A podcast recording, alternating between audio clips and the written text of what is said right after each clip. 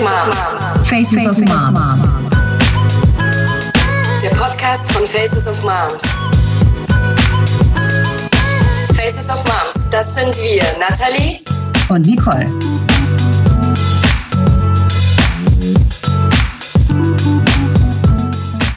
Oh, voll schön, dich zu sehen. Wir müssen ähm, leider sagen, dass Mina ähm, unser Live heute abgesagt hat, genau, ähm, aus privaten Gründen. Genau, Okay. aber wir dachten uns jetzt, wir machen es trotzdem. Ich hoffe, das ist okay für dich, Eileen. Klar, schade, aber voll schade. total okay. Ich habe ähm, sie gefragt, vielleicht können wir ja noch einen Post zusammen dann machen, ähm, dass sie sich auch noch, äh, dass they sich auch noch äußern kann. Und ähm, dann hoffentlich äh, kriegen wir da noch was zusammen. Ansonsten ist es so, wie es ist, genau. Cool. Genau. Du hast noch Besuch hinten. ich glaube, deine Tochter kommt. Ja, genau, wir sind wir sind ja im Urlaub, ist unser letzter Abend heute und äh, genau, sie macht sich gerade Bett fertig und kriecht jetzt hier neben mir ins Bett und hört dann mit Kopfhörern noch Sehr ein Hörspiel.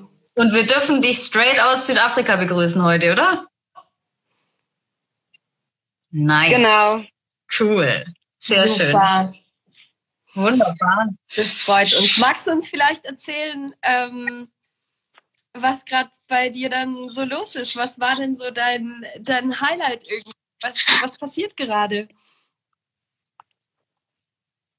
Äh, naja, ich hatte ja das große Privileg, dass ich jetzt die letzten drei Wochen hier in Südafrika war und einfach ähm, ganz viel Zeit und Raum hatte für Verbindung mit Freunden, die ich nicht so oft sehe und Sonne und einfach Urlaub. Und das natürlich in einer Zeit, in der ich weiß, ähm, die sehr bedrückend auch sein kann äh, in Europa. Also ich war sehr froh, dem ein bisschen entfliehen zu können und mir meines Privileges bewusst und habe auch irgendwie mich wenig mit Social Media auseinandergesetzt, was auch gut getan hat. Und aber ich würde sagen, mein Highlight war auf jeden Fall das äh, Reconnecten mit Menschen, die mir wichtig sind, die weit weg wohnen. Voll schön. Cool. Mega gut. Hat es auch äh, deiner Tochter gut getan, da mal so in, in dem Kulturkreis? Ja. Mhm. Ja. Ja, das ist ja ihr, sie ist ja zu Hause. Ja, Maya. Was ist mit dem Zopf? Sie hat Hey! Das ist Maya nicht jetzt. Ich, das ist auch. Das ist auch egal. Ich kann, du kannst damit auch so schlafen. Ich mach das später. Nochmal richtig, okay? Krabbel hier mal rein. Okay, du kannst es auch außerhalb der Kamera machen. So. da versucht man das, das Gesicht nicht zu zeigen und so weiter. Und dann ist sie so. Sollen, sollen wir vielleicht Hey, noch mal ja, ja. anfangen? Quatsch. Nee, nee, nee. Lieber nicht. Lieber nicht. Sehr gut. Sehr cool. Alles Um äh, so mal die Community mit abzuholen, du hast äh, das Vorwort ähm, von unserem Buch Bis eine Wein geschrieben. Und wir waren damals total on fire und fanden es mega cool, dass du einfach voll spontan gesagt hast, yo, ich bin voll am Start, ich bin dabei. Und ähm, danke auch nochmal da dafür. Kannst du sagen, was ist denn in dem Jahr so bei dir passiert? Ist ich, oder es sind jetzt eineinhalb Jahre sogar, Mhm. ist es schon her, dass wir da in intensiveren Aust- Austausch äh, zueinander standen. Boah, ich, ich weiß nicht, ob, also ich finde diese Frage total schwer, weil natürlich Covid-Years nicht so richtig zählen. Also es ist irgendwie ganz viel passiert und gleichzeitig ganz wenig passiert. Und ähm, wenn ich jetzt so zurückdenke, habe ich kein Zeitverständnis mehr. Ich weiß, dass ich, als ihr mich angefragt habt, gerade eh sehr dabei war, meine eigene Rolle, Mutterschaft und so weiter äh, und Elternschaft in generell ähm, zu hinterfragen und für mich einzuordnen und auch die Struktur ähm, zu verstehen, in der ich irgendwie Mutter bin. Und ähm, deswegen war das für mich auch nicht schwer, dann zu schreiben. Also Deswegen war ich auch so spontan, weil ich das Gefühl hatte, okay, ähm, das sind alles Gedanken, die da eh alle so lose rumfliegen. Und ähm, in diesem Jahr ist das, ich glaube wirklich, wie für uns alle, war das ein riesige, eine riesige Achterbahnfahrt von irgendwie schönen Momenten, aber auch super viel Hoffnungslosigkeit und Dunkelheit und graue Tage und viel Regen und und Regen und irgendwie einfach super viel.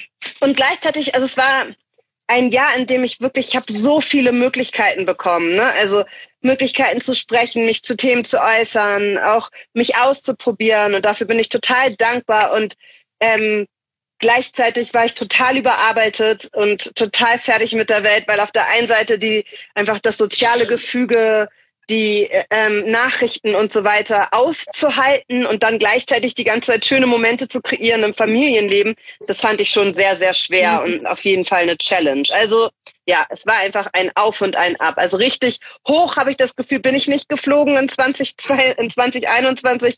Ähm, und mit ein paar Quarant mit einer Quarantäne und irgendwie grauen Tagen drin, da war das dann irgendwie so die niedrigsten mhm. Punkte. Mhm. Ähm, es war ein nicht wiederholen. Manchmal spinnt der, spinnt der Ton ein bisschen.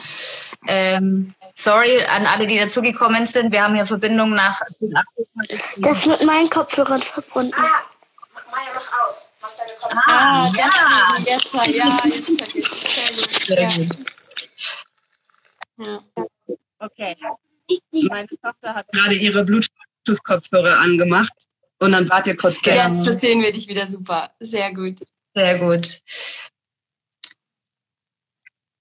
Wie, ähm, also weil du, weil du sagtest jetzt auch eben in Bezug auf Corona, ähm, hattest du das Gefühl, ähm, dass es dich nochmal anders getroffen hat als ähm, ja zum Beispiel kinderlose Freunde und Freundinnen von dir?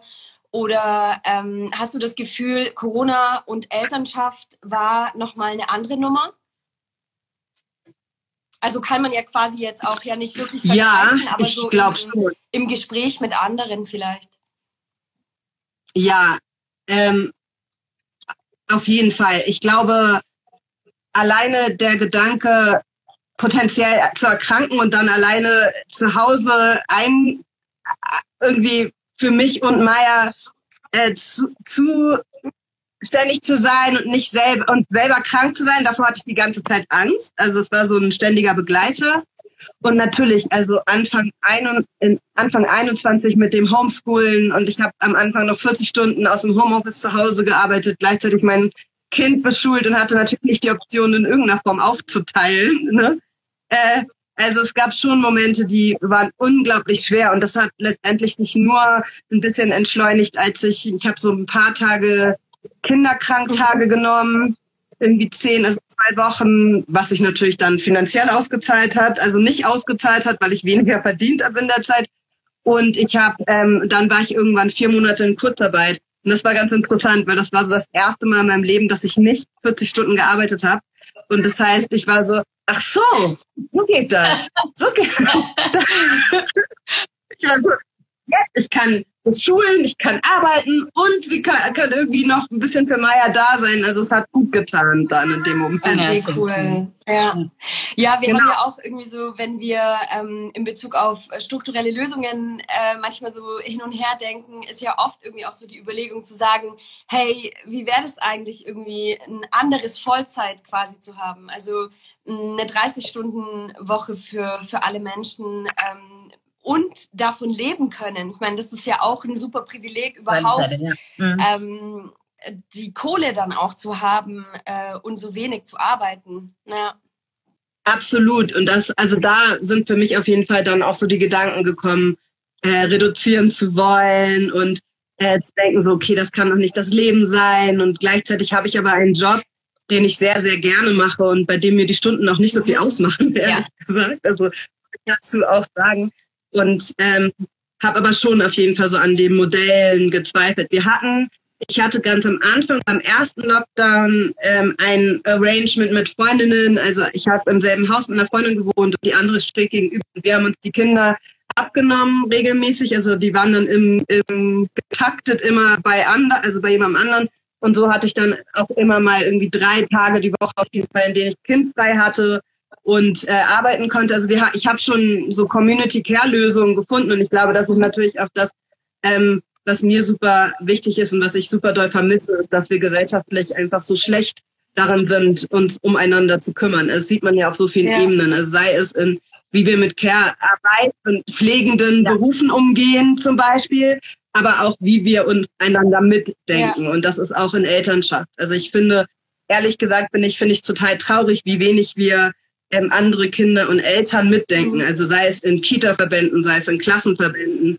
Also es könnte so viel einfacher sein, wenn wir schneller darin wären, einander Sachen abzunehmen und füreinander mitzukochen und mhm. zu sagen, also ich bin zum Beispiel so, wenn ich überhöre, morgens beim Wegbringen oder so, dass eine, eine Mutter oder ein Vater sagt, irgendwie bei dem wird das abends richtig nachmittags stressig und sie wissen noch nicht, wie es machen sollen, dass ich sage, ah, ich bin im Homeoffice, die kann noch mitkommen. Also denke ich gar nicht zweimal drüber nach. Es ist so, so totale, ein totaler Automatismus, aber das ist überhaupt nicht nee, die ja, Norm. Ja. So, wir sind alle so krass in unseren kleinen Familiensilos. Und ähm, ja, und das habe ich jetzt natürlich auch gemerkt. Und ich glaube, wo wir wir auch als Alleinerziehende dann nicht so offen und nicht so oft drüber sprechen. Es ist natürlich auch eine unglaublich einsame Zeit, wenn sich alle anderen Familien in ihre realen Familienkonstrukte verziehen und müssen, weil Covid, dann sitzt du, bist du da halt alleine ja. und ähm, darfst ja dann, also ne, mit verschiedenen Maßnahmen, darfst ja auch da theoretisch nicht rausbrechen.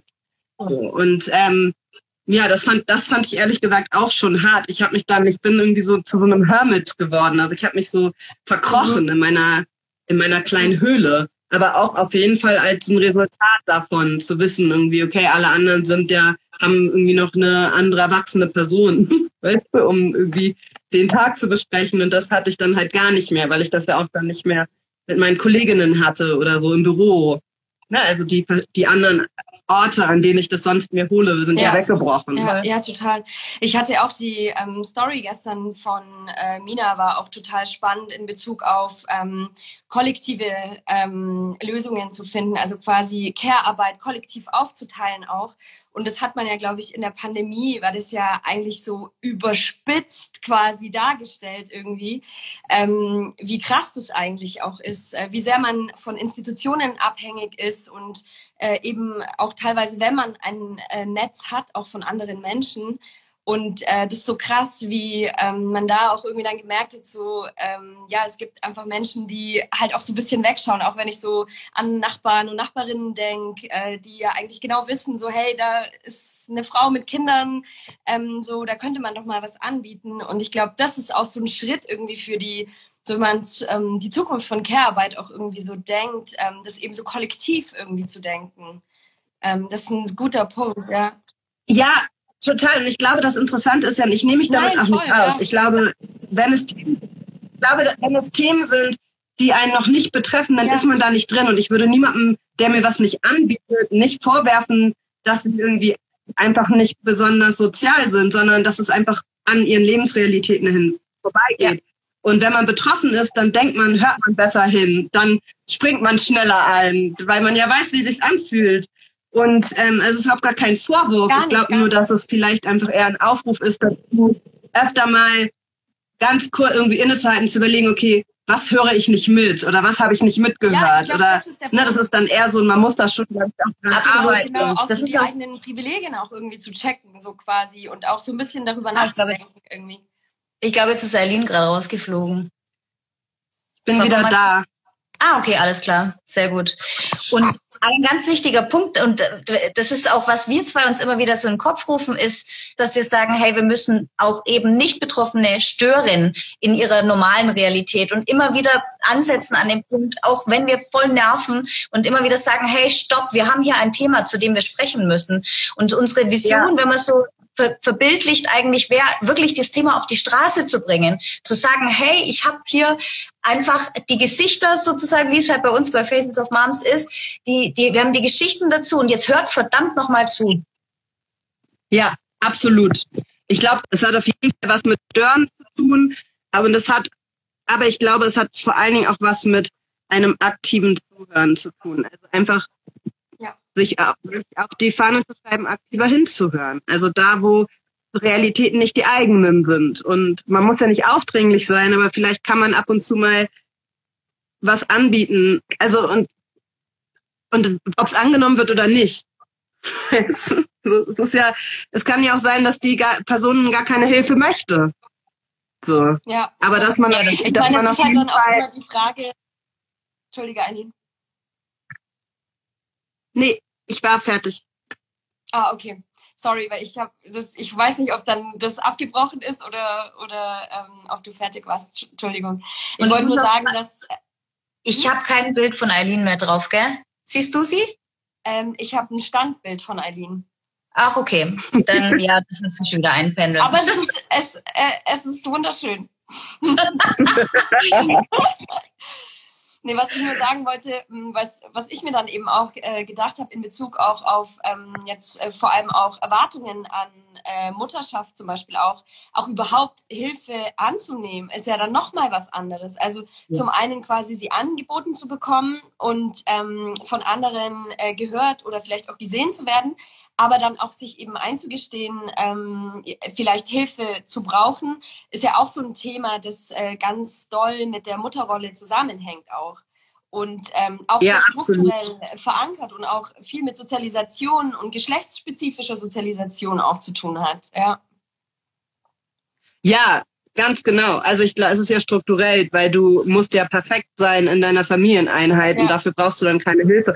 Klar, natürlich ist es eine total strukturelle Sozialisierung. Und ich bin da drin Ja. auch nicht besonders gut. Ich hatte einen Moment, äh, da, das war sehr be toll. Ich hatte relativ öffentlich geteilt, weil ich war im November auch in Südafrika und war ja stecken geblieben in der Omikron, äh, als die Grenzen Mhm. zugemacht wurden.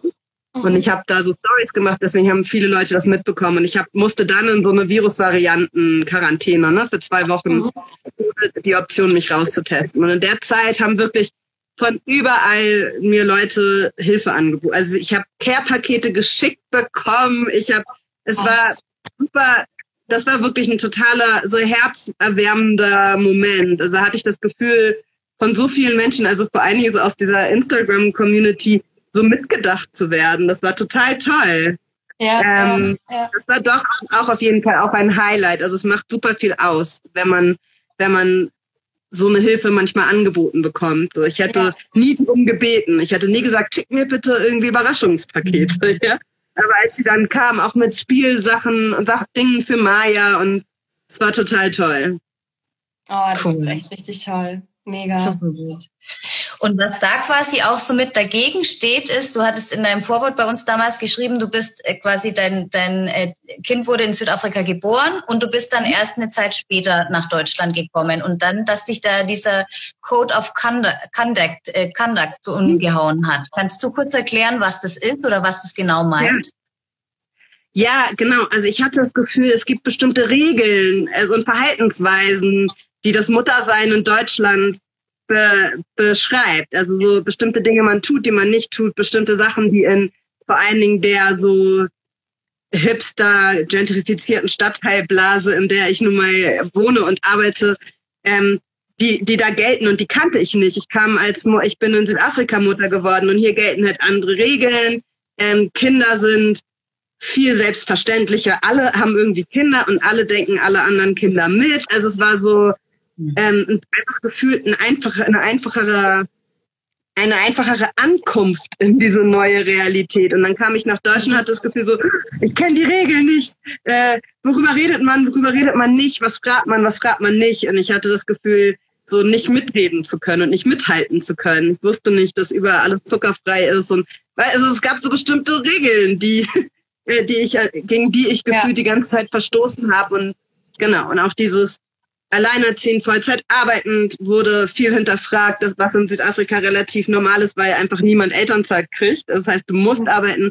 Es sind durch die sehr ähm, bestimmte Geschichte Südafrikas viele Frauen alleinerziehend, weil äh, Arbeitsmigration innerhalb des Landes immer schon ein Teil war. Es sind immer schon ähm, Familienteile in andere Städte gezogen, um zu arbeiten und. Das heißt, es ist überhaupt keine Seltenheit, sondern eher eine Selbstverständlichkeit. Das heißt, auf so vielen Ebenen, in die strukturell dann anders rein katapultiert wurde in Deutschland, die waren für mich selbstverständlich in, in Südafrika. Und das war, das meinte ich damit, dass ich so, ja, so ein bisschen ins kalte Wasser gesprungen bin, um dann erstmal wieder neue Regeln lernen musste.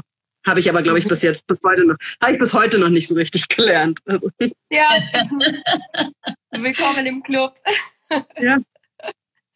Also tatsächlich ähm, geht's mir geht's mir ähnlich. Also ich hatte irgendwie auch so dieses Gefühl, ähm, auch so, mh, oder dieses Bild davon, äh, quasi, wenn man äh, wenn ich Mutter werde, dann äh, bin ich super glücklich und das ist alles quasi Happy Sunshine und alles wird super und es ist so der I-Punkt unserer Beziehung und so. Und ähm, dann war äh, mein Kind da und ähm, das war irgendwie erstmal so, wow, okay, also ich bin eigentlich nur müde, an mir klebt ständig irgendwie Kotze und äh, ich kann nicht schlafen, ich bin nicht ich, mein Körper ist komplett zerfetzt irgendwie.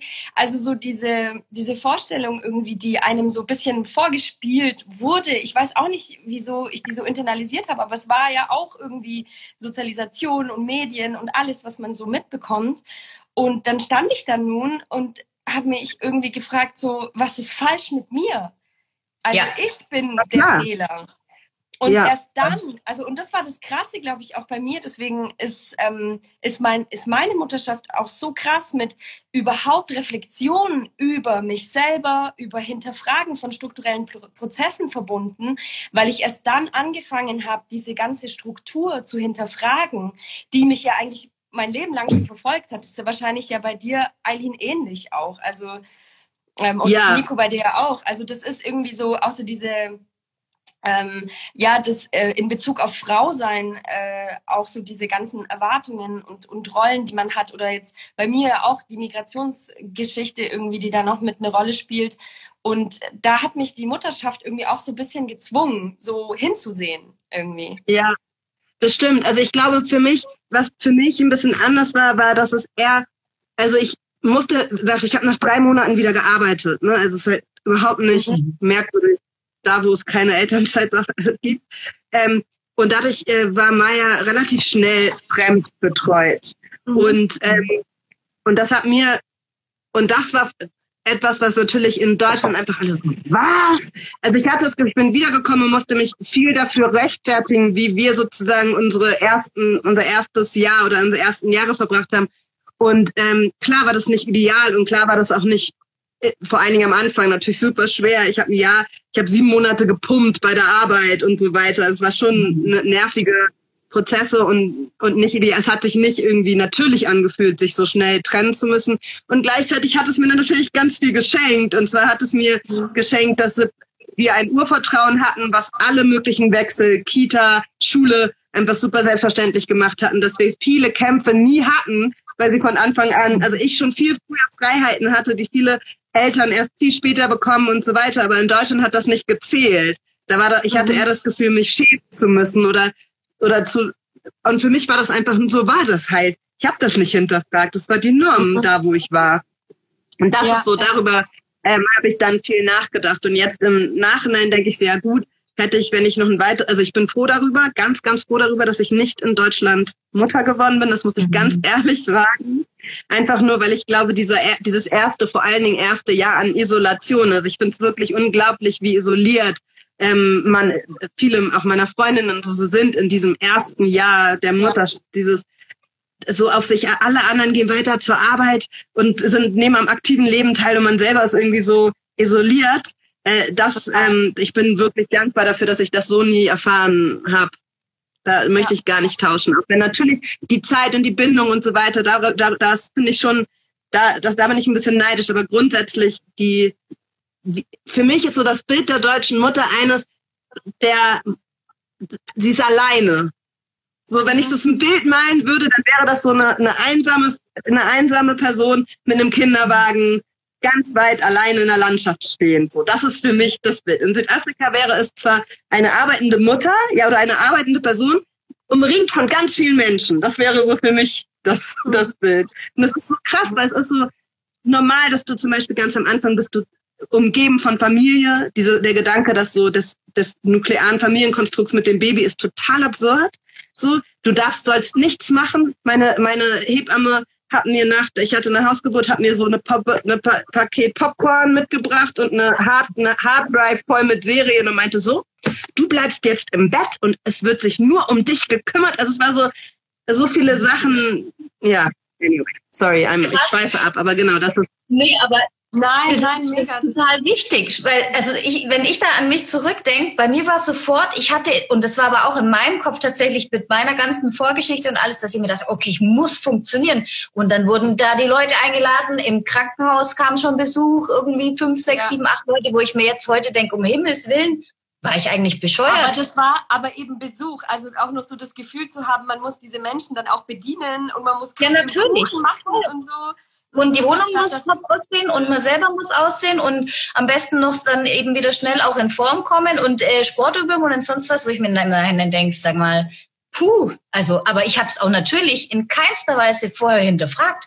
Ich habe hab mich da einfach reingelebt und habe mir gedacht, naja, das ist jetzt halt so. Das muss ich jetzt halt aushalten und mich durchkämpfen. Ja. Das ist total bescheuert. Ja, und ich glaube so ein bisschen, mh, um vielleicht auch äh, nochmal für unsere oder für, für die FollowerInnen des Elternmagazins zu sagen, für uns ist es ähm, aber so, dass wir immer auch, egal welche Lebensentscheidung und jetzt mal Entscheidung in Anführungsstrichen äh, zu setzen, weil es ja immer in irgendeiner Art und Weise eingebettet ist, irgendwie in politische Rahmenbedingungen oder ähm, individuelle Sozialisation, ähm, ist es so, dass äh, jedes Modell seine mh, Berechtigung hat, in dem Sinne, dass wir es nicht verurteilen. Also ähm, und ich glaube, das ist auch das, was wir so ein bisschen mit Faces of Moms eben unterstützen wollen, dass es eben Solidarität gibt ähm, in den Modellen, die es nun mal gibt oder die Lebensrealitäten, die es nun mal gibt. Weil es gibt einfach ganz viele Eltern, die äh, dieses Modell für sich eben vielleicht auch als gut empfinden, dass äh, eine Person zu Hause bleibt und die andere Vollzeit arbeiten geht. Aber ich glaube, das Ding ist eben, dass man dafür nicht diskriminiert werden sollte. Dass das eben keine strukturellen Prozesse nach sich zieht, wie ähm, wenn ich jetzt als äh, Mama irgendwie jetzt für immer, bis mein Kind 18 wird, zu Hause bleibt und dann äh, mein, mein Partner oder meine Partnerin mich verlässt, dass ich dann vor dem Nichts stehe zum Beispiel. Also dass es, dass es auch ähm, ja, Absicherungen gibt oder wie auch immer ich mich entscheide. Also ich glaube, das ist so der Punkt, der uns eben auch super wichtig ist. Und ähm, ja, da irgendwie nur noch, um das kurz einzuordnen, um sich da, dass sich da auch niemand angegriffen fühlt. Ähm, Ja. ob es die eine oder die andere Rolle ist, es geht einfach darum, Diskriminierung zu vermeiden, sozusagen, oder dafür zu sensibilisieren. Ja, ja, ich glaube, das habe ich ja auch in meinem Vorwort geschrieben. Ne? Also der Gedanke, dass, glaube ich, in oder was mich auf jeden Fall auch bis heute sehr beschäftigt, ist, dass wir so unglaublich schlecht da drin sind, nicht zu judgen. Also das sozusagen in den meisten Ja. Fragen, also wir sind sehr schlecht da drin, irgendwie ein anderes Modell von einem anderen Modell zu hören und zu sagen, ah, das ist ja spannend. Ähm, Ja. Habe ich so noch nicht gehört. Hm, ich eigentlich gar nicht gezogen, aber eigentlich ganz interessant. Es wird immer eigentlich werden die Fragen gleich sehr wertend und sagt, Ja, wie total. machst du das dann und wie macht ihr das und klappt das wirklich und ist das steuerlich denn? Also es ist immer gleich eine, eine, eine wertende Hinterfragung und ich glaube, wenn wir behutsamer darin werden, wie wir auch miteinander sprechen und wie wir uns befragen, weil das für mich ist es interessant, es waren gar nicht aktive irgendwie Gemeinheiten, die mich verunsichert haben, sondern es waren immer eigentlich unsicher, also so so un, äh, wie Ja. sagt man, äh, So Fragen einfach. so Fragen, die eigentlich, ne, die, die eigentlich so blasé gefragt wurden, so, ach nee, und du arbeitest, und wo ist deine Tochter dann, wenn du das Mhm. machst? Ja, genau. Mhm. Und Ja, in ja. mir ist so eine ganze Spirale an irgendwie Rechtfertigung und so. Ich habe immer das Gefühl gehabt, mich sofort rechtfertigen zu müssen. Ja. Und hätte jemand gefragt, ah, das ist ja interessant, das muss anstrengend sein, oder? Oder wie, wie genau, wie genau strukturierst du denn dich? Weil ich habe das Gefühl, ich schaffe das, kriege das gar nicht hin. Und das ist ja eigentlich auch der Punkt, von, von aus dem viele dieser Fragen kamen. Und der war ja oft eines aus, okay, krass, wenn du alleinerziehend bist und 40 Stunden arbeitest und du machst das, wie schaffst du das nur? Ich kriege es noch nicht mal hin, mit meinen Absolut, zehn ja. Stunden Arbeit meinen Haushalt zu. Ne, das ist aber so wird es nie gefragt. Also die eigene vulnerable, wie sagt man, Fragilität wird nie offenbart oder geteilt, sondern dadurch, und ich kenne die, die, die Realität der anderen Person nicht. Und ich denk so, wo, die kriegt das bestimmt richtig gut hin. Und jetzt, ja, krass, vielleicht sollte ich das gar nicht so machen. Also, dass ich sehr lange gebraucht habe, um nicht sofort irgendwie so zu, wie so in mich so zusammenzufallen, wie so ein Soufflé, weißt du, mit so Fragen, die haben mich unglaublich Mhm. verunsichert. Und ich habe jetzt nach diesem, jetzt fühle ich mich sicherer und habe das Gefühl, okay, das hatte echt einfach nur was damit zu tun, dass diese Fragen nie einfach nur wohlwollend gemeint waren, sondern viel mehr mit der fragenden Person zu tun hatten als mit mir. Mhm. Ja, Ja. ja, hat, ha, kann ich kann ich voll mitgehen, ja. Mhm. Und deswegen ist auch tatsächlich, also wir nehmen auch wirklich aus jedem Interview, das wir führen, führen so viel mit, weil wir immer eine andere Perspektive und immer wieder andere Meinungen und, und äh, Lebensrealitäten abholen. Also das ist auch einfach so ein krasser Prozess an Input, den man da mitnimmt. Äh, das ist äh, absolut, also die letzten zwei Jahre waren voll krass. Auch wirklich immer wieder selber zu, sich zu öffnen und zu sagen, hey, äh, ich, ich schaue mir an, was es alles für Lebensrealitäten gibt. Es war total viel. Ja, klar. Ich meine, ihr habt da, und das muss ich auch nochmal sagen, ihr habt da ja schon irgendwie aus der Corona-Not was Krasses auf die Beine gestellt, ne? Und zwei Jahre später guckt man auf ein Buch und einen Account voller krass verschiedener Realitäten zurück, ist schon, ne? Also auch nochmal Kudos an euch dafür. Das war es schon auch wirklich, es hat auf jeden Fall gefehlt, das merkt man ja auch. Also in der Konversation rund um das Elternsein oder rund um das Muttersein hat genau dieser Austausch ja wirklich gefehlt in einem, also das finde ich schon. Und auch weil sich mit de dem Austausch nicht mehr, weil ich habe das Gefühl, viele Elternplattformen, also auf das frühe Muttersein, auf das frühe Elternsein und weniger später. Und wenn wir über Mutterschaft sprechen ähm, oder über Elternschaft sprechen, dann, dann ist es egal, wie alt die Kinder sind, weil es meine, es geht um meine Perspektive und ich habe das Gefühl, dass wir so eigentlich selten gesehen werden. Also auch im in der Konversation rund um Kinder haben, ist es oft, also ich frage mich auch, zum, also jetzt meine Tochter wird älter und ich denke dann immer so krass, wir hören so viel, wenig über ähm, Kinder ab zehn. Dann werden alle ganz leise. Na, das ist interessant, anyway. Das, darüber habe ich nur oft nachgedacht in den verschiedenen Porträts, aber dadurch, dass bei euren Interviews das nicht, das keine Rolle spielt, sondern die Erfahrung des Kinderbegleitens so der Fokus ist, ähm, finde ich, dass das wirklich so ein Account für alle ist. Und das finde ich total schön. Ja, es ist spannend, dass du das ähm, ansprichst, weil ähm, das hätte ich auch total gerne mit Mina äh, besprochen, weil wir ähm, auch bei Faces of Moms, weil wir uns ja auch Moms nennen, äh, oft irgendwie damit ähm, ja irgendwie in Diskurs gehen, ob das wirklich auch der richtige Name ist, weil ähm, ich da auch mit Mina äh, mich eben ein bisschen ausgetauscht habe und sie eben meinte, äh, dass wir den Diskurs ja auch erweitern müssten, weil es äh, eben neben Müttern ähm, ja auch noch ganz viele andere Eltern äh, gibt, die ähm, Diskriminierung erfahren. Und ähm, ja, da ja, sind wir, glaube ich, bei so einem, ja, bei so einem, einem Prozess, ähm, wo wir noch, glaube ich, ganz viel Input reinbringen müssen, auch so diese, diese ähm, Prägung, dass äh, wir beide nun mal weiße, privilegierte ähm, Menschen sind und ähm, mich auch gerade dieses Buch äh, Against White Feminism sehr ähm, beschäftigt. Mhm. Und ähm, mhm, ich glaube, da haben wir noch echt viel Potenzial nach oben. Also finde ich, gibt es auf jeden Fall, aber ich finde schon, und das halte ich euch auch wirklich zugute, dass ihr in den zwei Jahren eure Entwicklung immer offen, öffentlich geteilt habt. Also so, ich, ne, das sind ja fluide Prozesse und man lernt dazu und der Diskurs verändert sich und er verändert sich rasend schnell, okay? Also ich weiß noch, dass es ja, bei euch am Anfang ging es darum, um Mütter mit Sternchen oder wie schreibt ihr das jetzt im Buch? Also da, dieser ganze Diskurs fängt da ja schon an. Ähm, deswegen, ja, finde ich es total wichtig, dass bitte teilt eure Gedanken dazu öffentlich. Ich finde sie auch sehr spannend und ähm, freue mich darauf, das zu begleiten und auf jeden Fall. Also der Diskurs muss, muss erweitert werden und gleichzeitig ist es ja auch so, wie Mina sagt, rund um, dass Mutterschaft politisch ist und wenn wir nicht mehr mhm. über Mutterschaft sprechen, dass dann auch die strukturelle Diskriminierung nicht mehr gesehen wird. Und genau, ähm, glaube, dass es deshalb manchmal, manchmal wichtig ist, manchen Dingen nachzugeben. Und es ist so ein bisschen wie, weil es ja auch ein soziales Konstrukt ist. Und ja. ist ja ein bisschen wie Race oder Black and White. Die sind nicht keine Farben, das sind Konstrukte, die sind sozial. Und so sehe ich Mutterschaft auch. Also ja. Mutterschaft als ein soziales Konstrukt. Egal von wem sie aus, von, von, egal von wem gelebt und ausgelebt. Also, aber ich ja. sehe das schon. Also, ja, muss, muss man nochmal überlegen, ob es dann.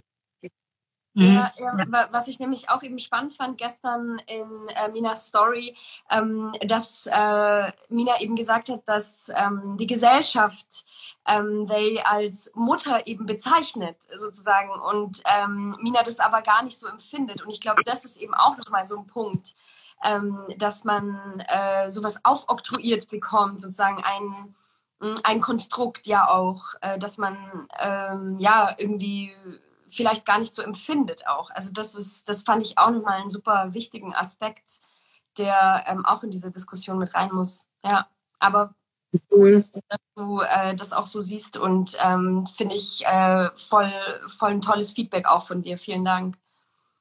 Ja, danke. Ja, und ich finde gleichzeitig, und ich finde gleichzeitig darf man, gibt es natürlich auch viele Menschen, die sich, also in der, wo der Diskurs noch nicht so weit ist.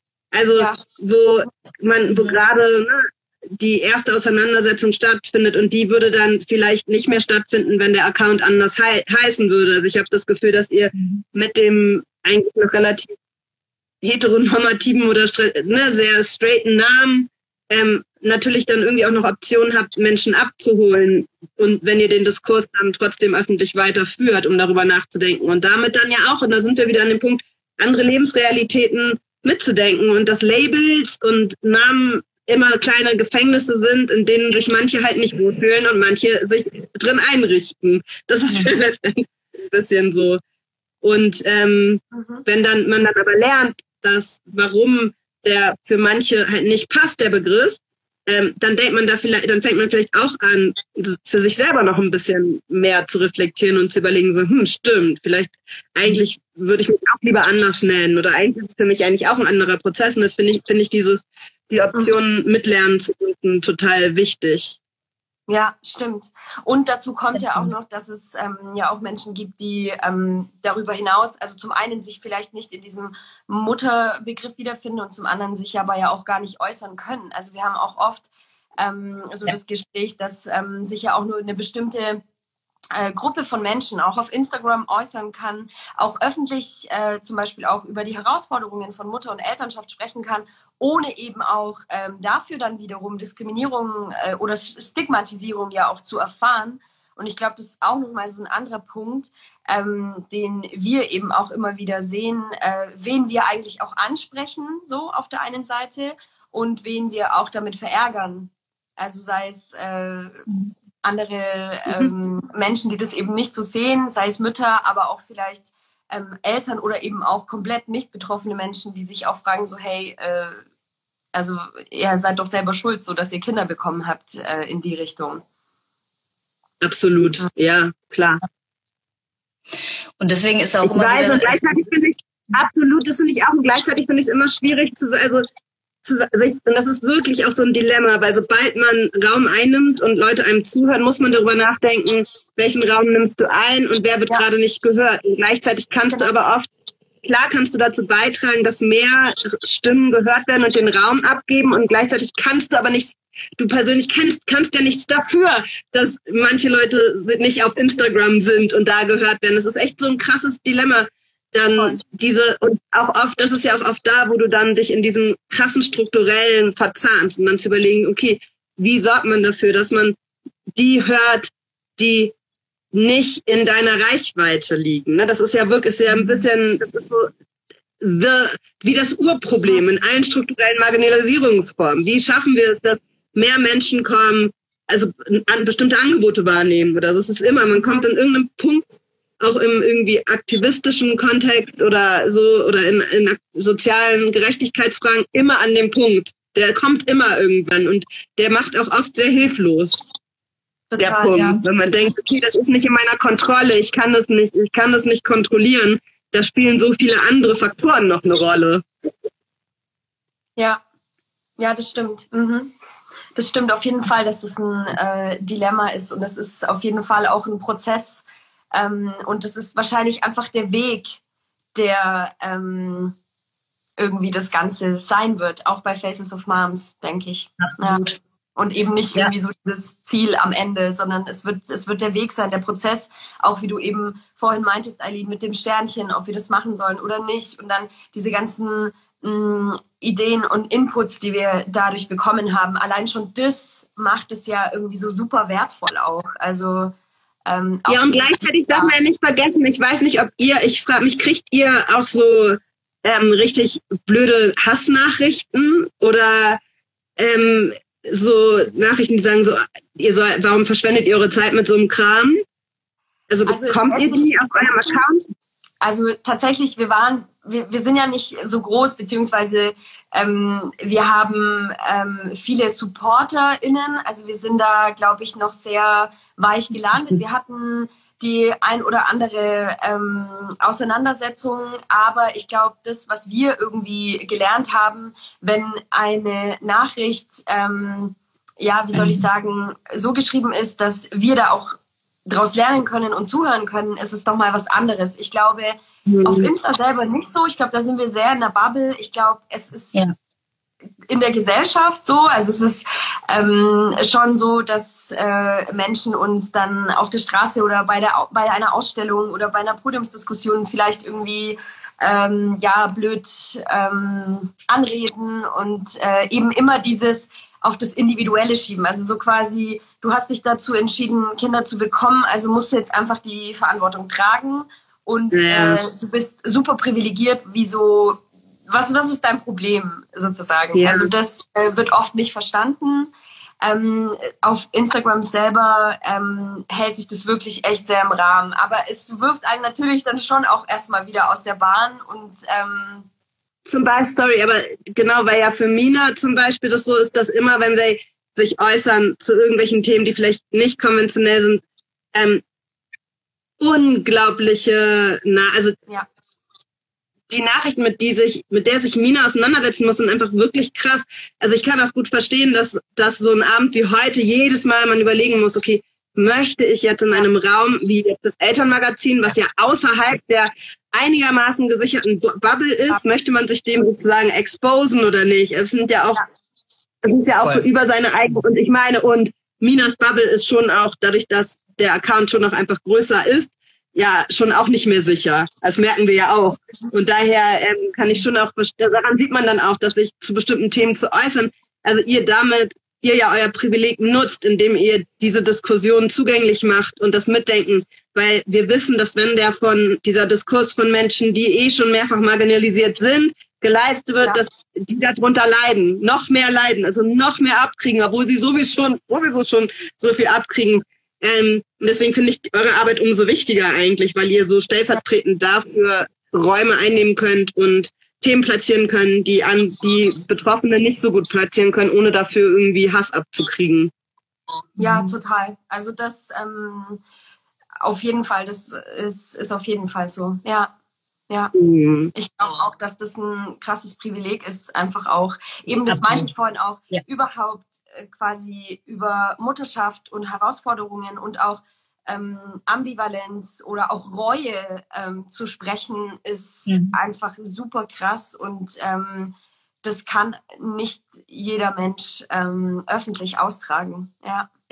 Oder ja. auch zum Beispiel unsere zweite Frage, die wir ja im Account immer stellen, was ist dein größter Abfuck? Das ist auch nicht für alle möglich darauf oder dieses Wort allein zu verwenden. Wir haben das damals ganz bewusst platziert, weil wir gesagt haben, wir wollen wirklich das wir wollen wirklich wissen, was die Mütter ankotzt, was sie wirklich nervt an der Struktur, in der sie sind oder an äh, den täglichen Dingen, die ihnen begegnen. Und aber auch da stoßen wir immer wieder an die Grenze, dass es einfach ein, dass dieses Wort an sich für manche schon so schwierig ist, in diesen Kontext zu bringen und für manche natürlich halt auch äh, überhaupt nicht denkbar, sich dazu öffentlich dann zu äußern. Ja, oder ich weiß, das ist genauso, wenn man darüber redet, wenn man sagt, und das dafür kriege ich ganz oft, wenn ich sage, so ja, ich war irgendwo und da war so ein richtig scheiß, so ein richtiges Scheißkind. Dann kriege ich immer sofort total auf den Deckel. Ich denke immer so, ja gut, aber Kinder sind ja auch Persönlichkeiten und ich nehme Kinder unglaublich ernst. Und es gibt Menschen, die mag ich nicht oder mit denen connecte ich einfach nicht. Es gibt auch Kinder, die ich schon als Kinder nicht besonders sympathisch finde. Und da, und das sind so Dinge. Und wenn man da nämlich von Abfuck in Mutterschaft spricht, dann würde man ja suggerieren, dass es Dinge gibt, mit denen man nicht zufrieden ist. Und dafür gibt es eigentlich immer sofort eine Schelle, weil Mutterschaft an sich ja so die Erfüllung ist. Und Super. allein als, einzig, als Erfüllung gesehen werden darf, so ein bisschen. Mhm. Ja, Total. Ja. Und was ich mir auch immer wieder in den Kopf rufen muss, ist, dass dieses, dieses Bild ist, hat, ist natürlich Jahrhunderte alt tradiert. Und klar, jetzt jetzt kämpft man schon seit Jahren, ja, seit Jahrzehnten. Und mich schockiert es einerseits immer wieder, wie langsam das vorangeht. Und deswegen finde ich das auch so wichtig, weil man hatte das Gefühl, auch gerade in diesem Instagram-Content äh, oder in dieser Bubble, in der wir uns befinden, boah, da geht voll was. Und deswegen finde ich das umso wichtiger, in die normale Gesellschaft, äh, in Anführungszeichen, oder nach draußen zu gehen, um das da auch zu platzieren, weil wenn wir da niemanden mitnehmen, dann, dann erreichen wir keine Masse. Und das wäre Ja, eigentlich. aber weil-.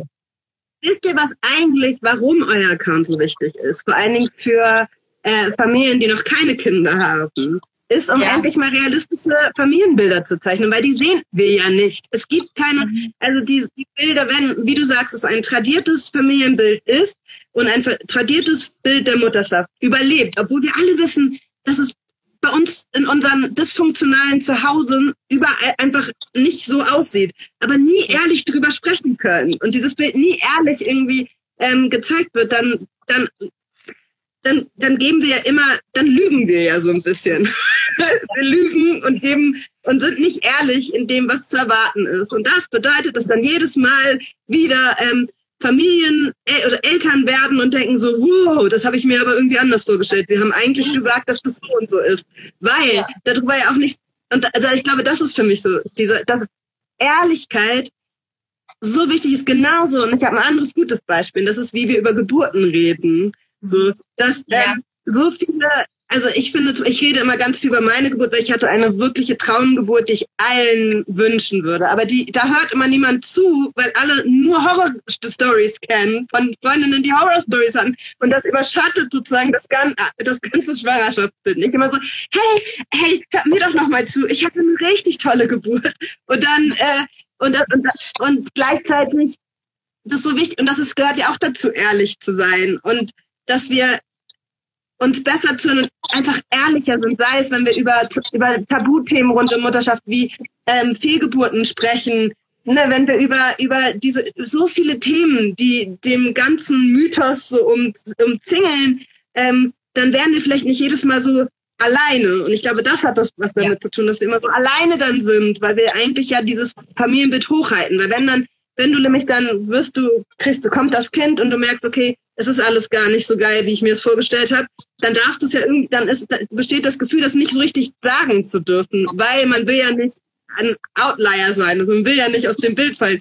Und das bedeutet, man gibt wieder keinen ehrlichen Account wieder. Es ist dann dieses, ja, und wie läuft's? Und ja, ist eigentlich ganz gut. Schlä es schläft ganz gut eigentlich. Also, so wenn wir viel öfter, mehr Leute immer werden so, wow, ist richtig krass. Das habe ich mir so nicht vorgestellt. Ne? Also wenn wir ehrlicher, grundsätzlich ehrlicher miteinander umgehen ähm, und aber auch ehrlich zuhören, weil ich glaube, wir haben auch eine Angewohnheit, so, also so selektiv zuzuhören, damit es unserem Bild entspricht. Das hat, ich glaube, es geht so both ways. Die Informationen, die wir die wir zulassen und mitnehmen und die Informationen, die wir rechts liegen lassen, hat natürlich was damit zu tun mit, was bestätigt meinen Wunsch und was nicht. Also ich glaube, das muss dann, wir müssen ehrlicher erzählen und ehrlicher zuhören. Ja. Da äh, möchte ich ganz kurz was erzählen und das ist so auch mit der, so gro der Grund, warum ich oder warum ich die, diesen Austausch mit Faces of Moms äh, auch mit initiiert habe. Also mein persönliches Warum. Ich hatte einen PKIP-Kurs mit meiner ersten Tochter und die hat uns alle zusammen in den Raum kommen lassen und hat gesagt, so, jetzt erzählt mal, wer seid ihr, wo kommt ihr her, wie geht's euch denn? Und alle haben so angefangen zu erzählen, rein, rein um und haben gemeint, ja, und es geht mir total gut, läuft alles soweit. Und dann hat sie die komplette Runde von diesen acht, neun Müttern jeden erzählen lassen. Jeder hat gesagt, das ist super. Und dann hat sie gesagt, ach kommt jetzt echt, ist das euer Ernst? Und hat dann gesagt, hey komm, ihr, ihr schlaft viel zu wenig, eure Nippel tun weh, äh, eure Männer nerven. So, jetzt sagt doch mal ehrlich, was los ist. Wenn nicht hier, wo dann? Und die Frau hat es geschafft, uns einen so einen tollen Raum zu geben. Und wir haben über fast zwei Jahre lang es geschafft, uns komplett ehrlich auszutauschen bei jedem Gespräch. Und das war wirklich, das war für mich absolut äh, ausschlaggebend für komplette weitere Jahre und Kinder und alles drum und dran. Das war Mhm. mega gut, das zu erleben zu dürfen. Ja, Ja, Cool. ich glaube, das ist, das, das ist super wichtig, ja. ja. Voll. Und wie cool ist es denn, wenn ich zu äh, einer Freundin oder einer Mutter habe, äh, die ich kenne, zu der ich einfach dann ehrlich sagen kann, boah, du, es ist gerade einfach zum Kotzen. Ich kann nicht mehr. ja. ja.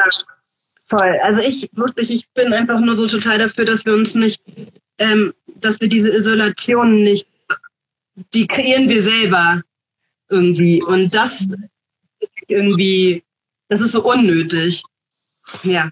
Ja, weil strukturell eingebettet, weil strukturell eingebettet. Ja. Ja, ja, genau. Und ich frage mich halt auch, weil ich bin, klar, ich bin Mutter und ich habe aber immer so, so ein total organisches, einen organischen Prozess gehabt in meinem Muttersein. Ich bin Mutter geworden, als ich schwanger war, war ich so, okay, dann bin ich jetzt schwanger, ist okay.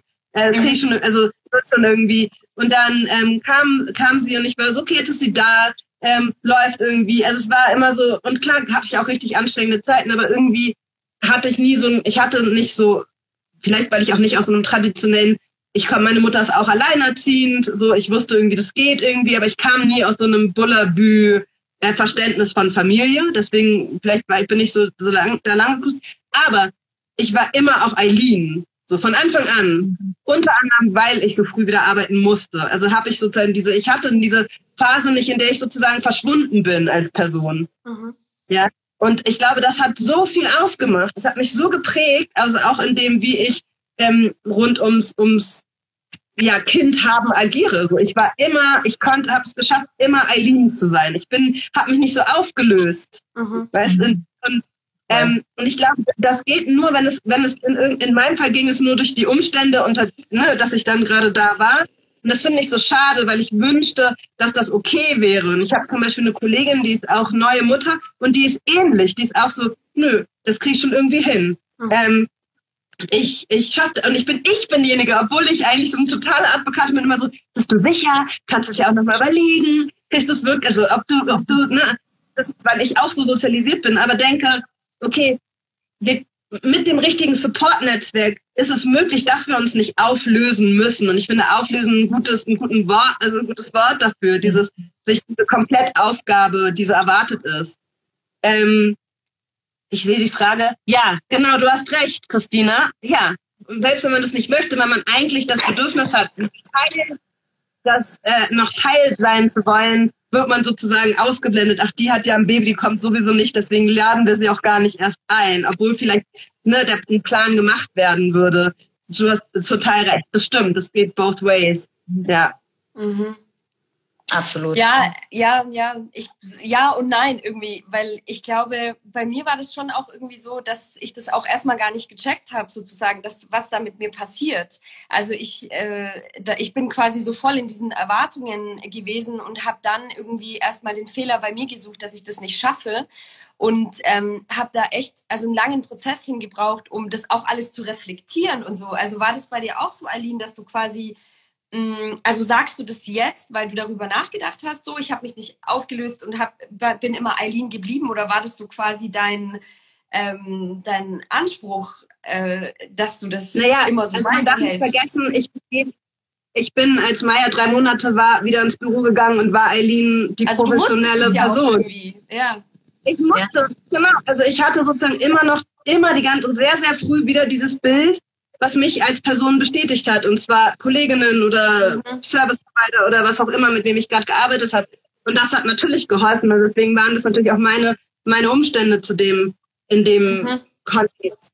Und ich wusste ja auch, dass ich wieder arbeiten muss. Das heißt, ich habe hab mich gar nicht getraut, mich so dem so richtig hinzugeben. Ne? Ich habe Maya ist Mhm. geboren, wir hatten ein paar Wochen, dann habe ich, da musste ich dafür sorgen, dass sie auf jeden Fall die Flasche nimmt. Ja, da, so ich hatte gleich schon die, alles war in der Vorbereitung dafür, dass wir uns bald trennen würden. Ähm, Mhm. Dazu muss man sagen, aber dass diese Trennung schon auch nochmal sehr weich war, weil in Südafrika Elternsein weicher ist. Also ich Mhm. konnte nach Hause fahren und still. Ähm, wenn man irgendwie in die Schule fahren muss zu irgendeinem Paar, weil Eltern überall in Schulen total involviert sind, ähm, in dem in den privilegierten Schulen ist natürlich in Südafrika, es gibt zehn verschiedene Südafrikas und es kommt darauf an, in welch, zu welchem du zu, Zugang hast. Aber Ja. dann ist es ganz normal, dass du irgendwie schnell in, in die School fährst, um da an der Weihnachtsfeier teilzunehmen. Und das ist so, da würde niemand irgendwas zu sagen. Also grundsätzlich Mhm. ein bisschen weiter. Ich habe neben dem Büro gewohnt. Ich hatte das Privileg einer Nanny. Ne? Das heißt, Maya, ich konnte Maya einer einer Frau, die ich mochte, der ich vertraut habe, anvertrauen. Und ich kam nach Hause in ein ne, eine Frau, die schon viele Kinder hatte und ganz erfahren war und hat natürlich ging natürlich auch nur, weil ich äh, das Privileg hatte von einem total von einem dem ungleichsten Land mittlerweile das ungleichste Land der Welt zu profitieren. Also da war ich natürlich dann auch irgendwie Mhm. kompliz und habe dafür davon profitiert, aber es war halt auch einfach die Norm. Mhm. Und ich glaube, das ist halt das. Strukturelle, auch in Deutschland, dass es eben auf diesen politischen und die, diesen traditionellen Rahmenbedingungen basiert, wie wir quasi Familie zu leben haben, so Ja. in Anführungsstrichen. Und man aber, oder ich als Person merke, dass ich da nicht reinpasse, aber versuche mich reinzuquetschen sozusagen, weil es eben nun mal die Norm darstellt, sozusagen. ja, Ja. genau. Und das ist das Strukturelle. Ich glaube, das ist so das, das Ding. Und ich glaube eben, dass auch, das war, war auch ein ganz wichtiger ähm, Aspekt äh, in Minas Story, eben zu sagen, ähm, es hat ja auch was mit Kapitalismus zu tun, dass das alles so ist, wie es ist. Also unsere Gesellschaft braucht Care-ArbeiterInnen, ähm, Ja. damit die Wirtschaft funktioniert. Also es hat auch einen kapitalistischen Aspekt. Und ähm, das, das fand ich eben Ja. auch mal irgendwie wichtig zu sagen, so dass Absolut. es halt irgendwie das auch ja wichtig. genau. In meinem Fall habe ich dafür habe ich ja Care-Arbeit einfach outgesourced. Ja, genau. Ich habe Mhm. Ja, genau. diese er- erste Care-Arbeit outsourcen können und müssen, Ja. aber ähm, das war der einzige, das, ging- das war ja der einzige, nur deshalb ging es. Mhm. Also das, hat- natürlich habe ich das System dafür nutzen müssen, in dem absolut und vieles funktioniert ja nur mit dem Out, also mit dem Outsourcen. Ja. Ja. Obwohl man muss sagen, in Südafrika in anderen Kontexten wäre es dann so gewesen, meine Kolleginnen, da ist dann die Oma gekommen oder ne, eine Schwester oder also da war es dann Familie, die das übernehmen, ähm, dieses System. Und da wo und das ist halt schon interessant, also es ist so, ich könnte jetzt noch einen ganzen, ganzen Essay erzählen, weil ich mich gerade damit so viel beschäftige. Also wie Familie in, in, vor allen Dingen in Südafrika ganz viel übernimmt, was eigentlich der Staat übernehmen müsste. Und gleichzeitig könnte man das argumentieren, dass es total schön wäre, wenn Familie wieder mehr übernehmen würde, sei es in Mutual Care füreinander, ne, als eine Einheit. Und ähm, das geht aber nicht, weil in, vor allen Dingen nicht in westlichen Gesellschaften, weil Familie so nuklear geworden ist. Und Mhm. die nukleare Familie kann das gar nicht schaffen. Aber eine Extended Family, also wo viele, viele Menschen miteinander agieren, die kann Dinge auffangen. Und das finde ich einen spannenden Gedanken. Anyway, aber das einfach nur als ein, das war immer der Gegenpol dafür, bezahlen zu müssen. Ich habe dann jemanden bezahlt, dass sie äh, diese ersten Monate mit Maya verbracht hat. Oder ne, und ähm, ansonsten hätte ich nicht arbeiten können. ja, also und ja, also es ist schon total, dieser Kapitalismus-Aspekt ist ganz wichtig. Ich glaube, den denken wir sowieso viel zu wenig, also denken viele viel zu wenig mit. Alle hier, auch meine Freunde waren die ganze Zeit, Eileen, du redest die ganze Zeit nur über den Kapitalismus. Dann meinte ich so, ja, weil der ist ja auch an schuld. Ja, und ich glaube, deswegen wäre es halt auch so wichtig, irgendwie Care-Arbeit ähm, zu bezahlen. Also ich glaube, das, das wäre so zumindest so der erste Schritt, irgendwie zu sagen, ähm, irgendeine Art von, von Grundeinkommen, dass, dass eben diese Seite gesichert ist, weil, und da, das ist, glaube ich, auch so ein voll guter Schluss irgendwie, zu sagen, Care-Arbeit ist nun mal die Basis einer, ich würde fast sagen, jeder Gesellschaft irgendwie. Und jeder ist von Care-Arbeit auch betroffen. Also auch Menschen, die ähm, keine Kinder haben, sind, werden oder sind in irgendeiner Art und Weise von Care-Arbeit betroffen. Und ich glaube, das ist eben so der Punkt, so diese, diese Wertschätzung irgendwie neu auch zu, aufzubauen und ähm, ja, irgendwie so grundsätzlich eben gutes Leben für alle Menschen irgendwie zu schaffen. Ähm, das ist, glaube ich, so auch die Zukunft, ähm, die, die wir von Care-Arbeit irgendwie so ein bisschen ja, uns wünschen würden. Mhm. Aber wahrscheinlich immer noch Utopie. Ähm, aber wobei, ich kann mich noch erinnern, Mareike Kaiser hatte damals gesagt, Utopie ist kein gutes Wort, weil das heißt, es trifft nie ein. Also sagen wir Vision. Ja. Es wäre es wäre auf jeden Fall Ja, aber oder, oder ich glaube, genau, und ich glaube auch eigentlich, ich war zum Beispiel vorgestern bei so einem Projekt oder bei so einer Initiative, die sich mit Wellbeing Economy, Mhm. äh, die Wohl, äh, Wohlfühlwirtschaft, I don't know. Mhm. Ähm, und der Gedanke, dass man, dass es möglich sein muss, dass wir ein wirtschaftliches System haben, in dem alle gesund sein können, in dem alle miteinander leben können, also das gute Leben, wenn wie wir. Es gibt viele verschiedene Kontexte dafür. Und ich fand das super spannend. Und in dem Kontext ist Care-Arbeit mitgedacht. Ne? Also wie, wie kümmern wir uns umeinander, so dass wir immer noch ein System aufbauen können, das dafür sorgt, dass wir genug zu essen haben, genug Freizeit haben, irgendwie ein, unser Leben sozusagen in, äh, in well, well leben können. Ja. Also, ne? Mhm. Ich finde das, ja, Wohlfühl ist nicht das richtige Wort. Well-being ist, kann ich gerade nicht so gut übersetzen. Und ich glaube, da müssen wir eigentlich noch weiterhin, also die, unsere wirtschaftlichen Systeme so umzudenken, dass sie, dass man nicht sagt, okay, wir müssen jetzt nicht dieses System für uns zum Nutzen menschlich zu machen. Ja, und ich glaube auch nochmal, um, weil eure Eingangsfrage war ja, wie war so das letzte Jahr? Und natürlich habe ich mich in, in, hat die Kerbe, hat uns Möbel gemacht. Also ist ja gar keine Frage. Ich kann jetzt nicht so dachten, ja, ganz gegen, irgendwie haben wir es geschafft, sondern es ging nur, indem ich abends jeden Tag in meiner dreckigen Wohnung, weil ich keine Kraft mehr hatte, irgendwie zu fegen und die Küche nochmal aufzuräumen, nachdem ich wieder kochen musste, weil dieses Kind nur warm immer essen wollte, weil sie in der Schule warmes Essen kriegt. Und ich immer war, ist doch ein Müsli. Und das ging aber nicht, weil in der Schule gibt's ja auch ein warmes Essen. Und sich alles nur ums Essen irgendwie gedreht hat, gefühlt, und um Ja. zu kochen. Boah. Und das war, das hat uns doch alle mürbe gemacht. Und darüber hinaus dann noch die Kraft zu nehmen, um zu überlegen, okay, wie kann ich das System jetzt umdenken, ist natürlich eigentlich absurd. Wirkliche, Voll. wirkliches Umdenken, klar, kommt aus Desaster. Das sehen wir jetzt auch gerade aktiv. Ne? Also viel Innovation entsteht aus Desaster. Ähm, das ist klar und aus der Not heraus. Und gleichzeitig kommen auch gute Ideen, wenn du Zeit hast, dich auszuruhen. Wenn du und die Kraft hast, dich zu verbünden Mhm. und so weiter. Und dann, und deswegen ist Rest so important und sich ausruhen zu können. Und das mitzudenken, ähm, in dem, wie wir uns strukturieren, ist so unglaublich wichtig. Und das habe ich auf jeden Fall in den letzten zwei Jahren auch noch total gemerkt, so dass ich über Rest war überhaupt keine Priorität. Ich bin dann eher einfach, das war für mich eher ein Escape, mich auszuruhen und zu schlafen Voll. war dann eher wie so dem zu entfliehen, aber nicht, es war nie mit viel, auch mit wirklich viel ähm, Erholung hatte das wenig zu tun. Und das habe ich am Ende dieses Jahres gemerkt, so die Weihnachtsferien. Da bin ich wirklich wie, wirklich wie so ein schlecht gebackenes Hefebrot nicht so in mich rein, wieder ein. So man denkt so, oh ja, ja, es kommt und dann geht so boom. So Ja. habe ich das gefühlt. So richtig, ich habe gemerkt, wie mir diese Jahre einfach in den Knochen sitzen. So. Mhm. Die gehen auch nicht mehr weg. Es ist wirklich wie so eine traumatische, eine posttraumatische Reaktion, die man dann kriegt, wenn man überlegt, was man alles irgendwie hinkriegen musste. Man hatte ja auch keine Wahl. Wir Ja, hatten ja natürlich. keine Wahl. Ja. Und da haben wir es irgendwie hinbekommen. Und dieses irgendwie hinbekommen wird jetzt als ein so, ja, siehst du, also der Staat sieht das ja auch so, ja, siehst du, geht ja. Und das ist ja das Problem. Also eigentlich hätten wir einfach alle unter unseren Gewichtsdecken liegen müssen und nicht aufstehen. Und da, um damit irgendwie eine wirkliche Hilfe mit neu gedacht wird. Und ich glaube, ähm, ich finde es immer so schade, weil wir denken, in unseren kleinen Bubbles denken wir über diese ganzen Alter- Alternativen nach.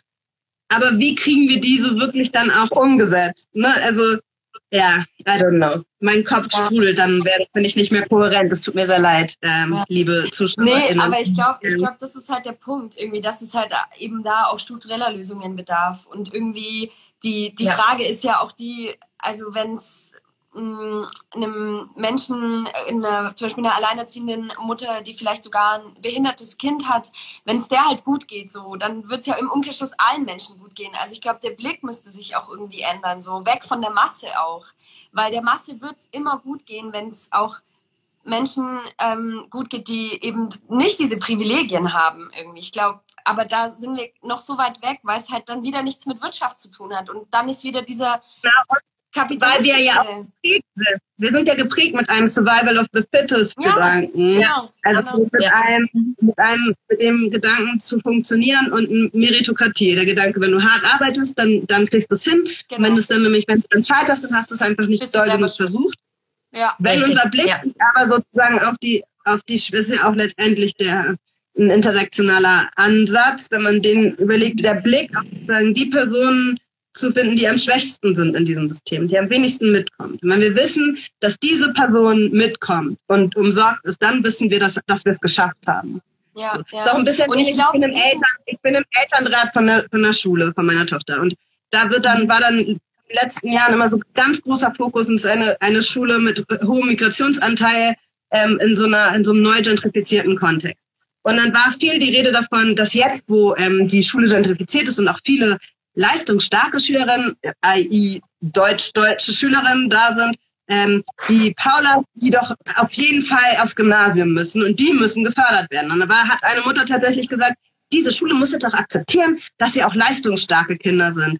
Und dann bin ich so richtig sauer geworden und meinte, hä, ich bin im Elternrat, weil ich gerne mich dafür einsetzen, weil wir wissen, wir sind eine gute Schule, wenn das schwächste Kind eine gute Schullaufbahn hier hat. Ja, also wenn das Kind mit am wenigsten Unterstützung, mit den meisten Hürden hier gut durchkommt durch die vier, durch diese vier Jahre Grundschule, dann wissen wir haben, ist diese Schule gut. Alles andere sagt nichts aus. Und ich bin richtig sauer geworden. Und so hat, sieht es ja auch gesellschaftlich aus. Wenn mir der Blick sich darauf richtet, und zwar, wie kriegen wir die schwächsten und am vulnerabelsten Menschen mit, dann, und das kriegen wir hin.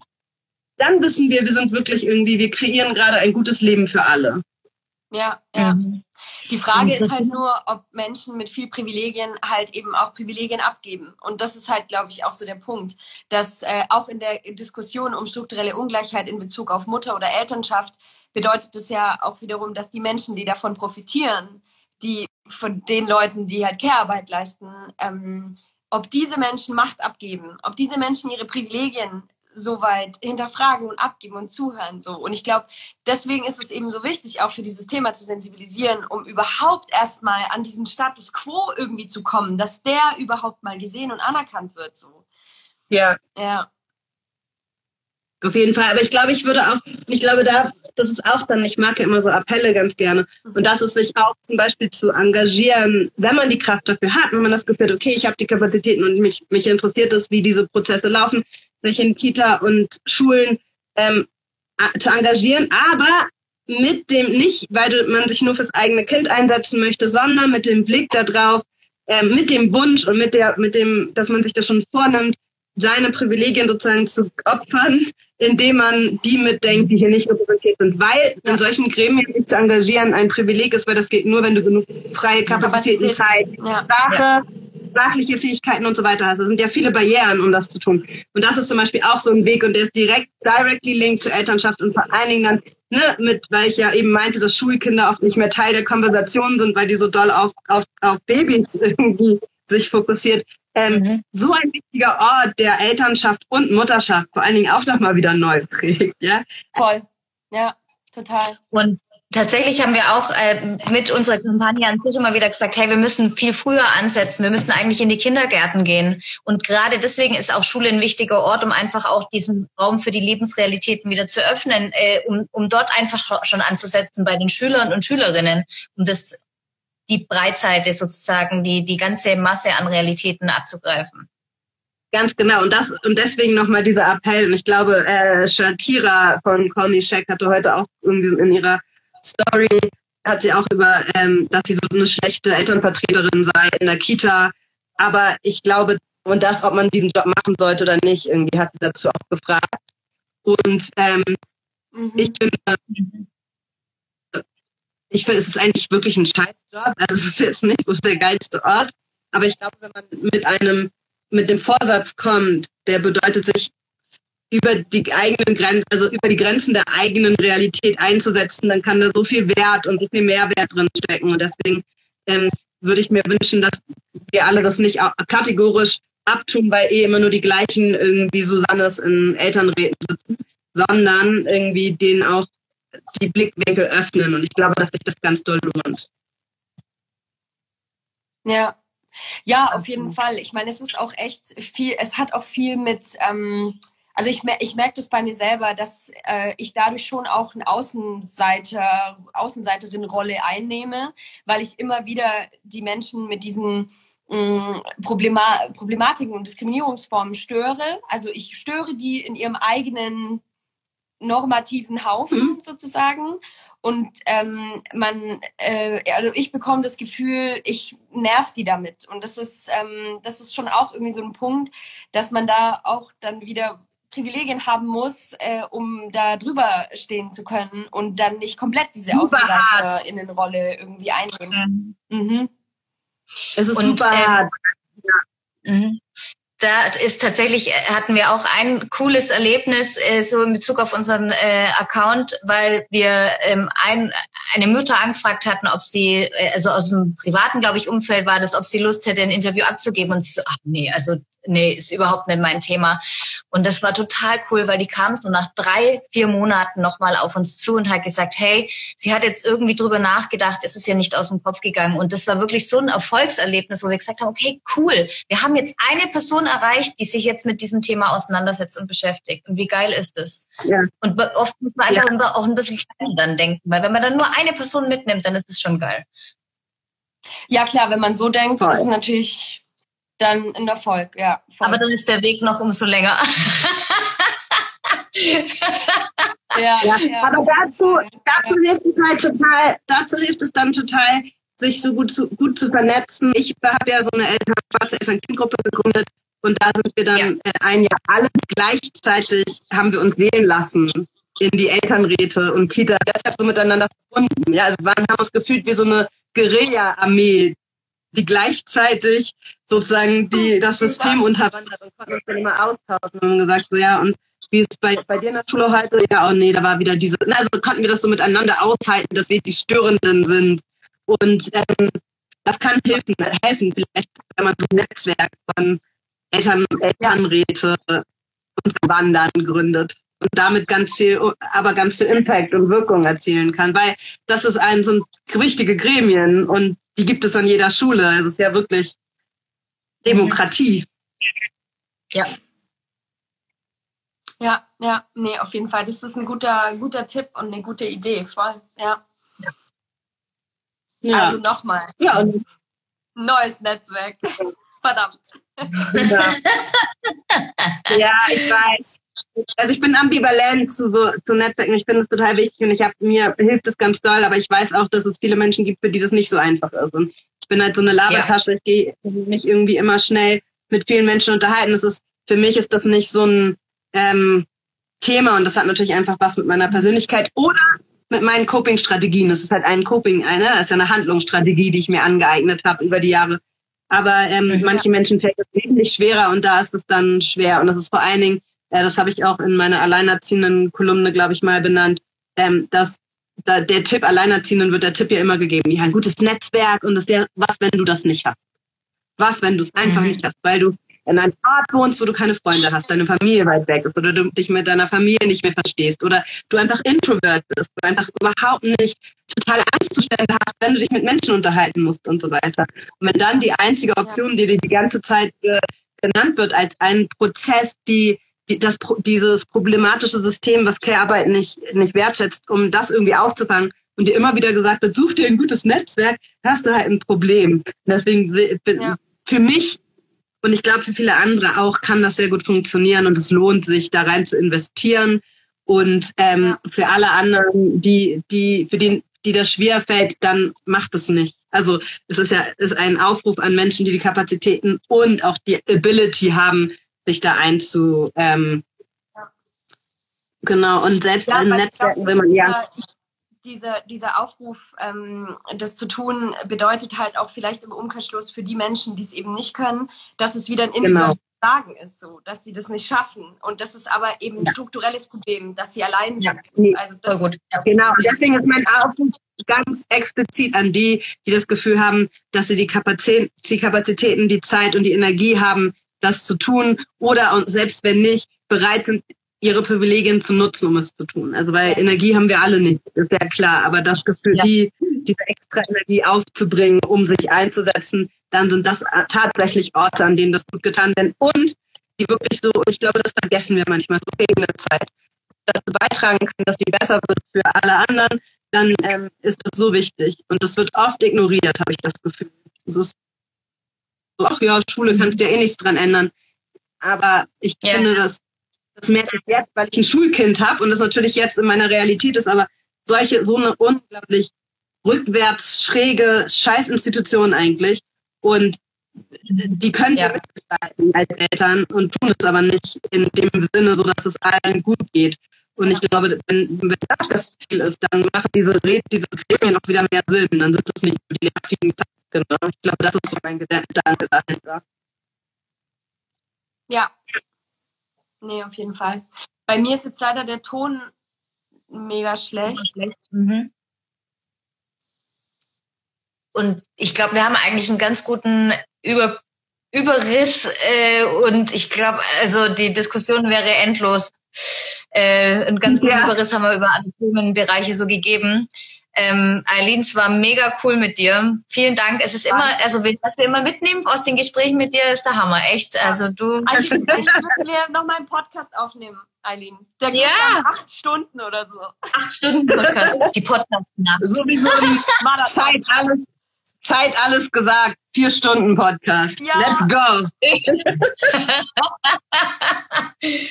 Sehr cool. Hey, also vielen Dank für deine Zeit ähm, und äh, voll schön, dass du auch jetzt hier trotz deinem Urlaub äh, aus Südafrika uns äh, beigewohnt hast und hier mit dabei warst und ähm, super cool, danke. Vielen, vielen Sehr Dank, gerne. Eileen. Vielen lieben Dank. Habt einen schönen Abend. Viel Spaß gemacht. Dir auch. Dankeschön. Wenn ihr uns unterstützen wollt, bewertet uns gerne auf allen gängigen Plattformen. Oder wenn ihr könnt und möchtet, gebt uns einen digitalen Kaffee über Coffee aus. Link in Bio.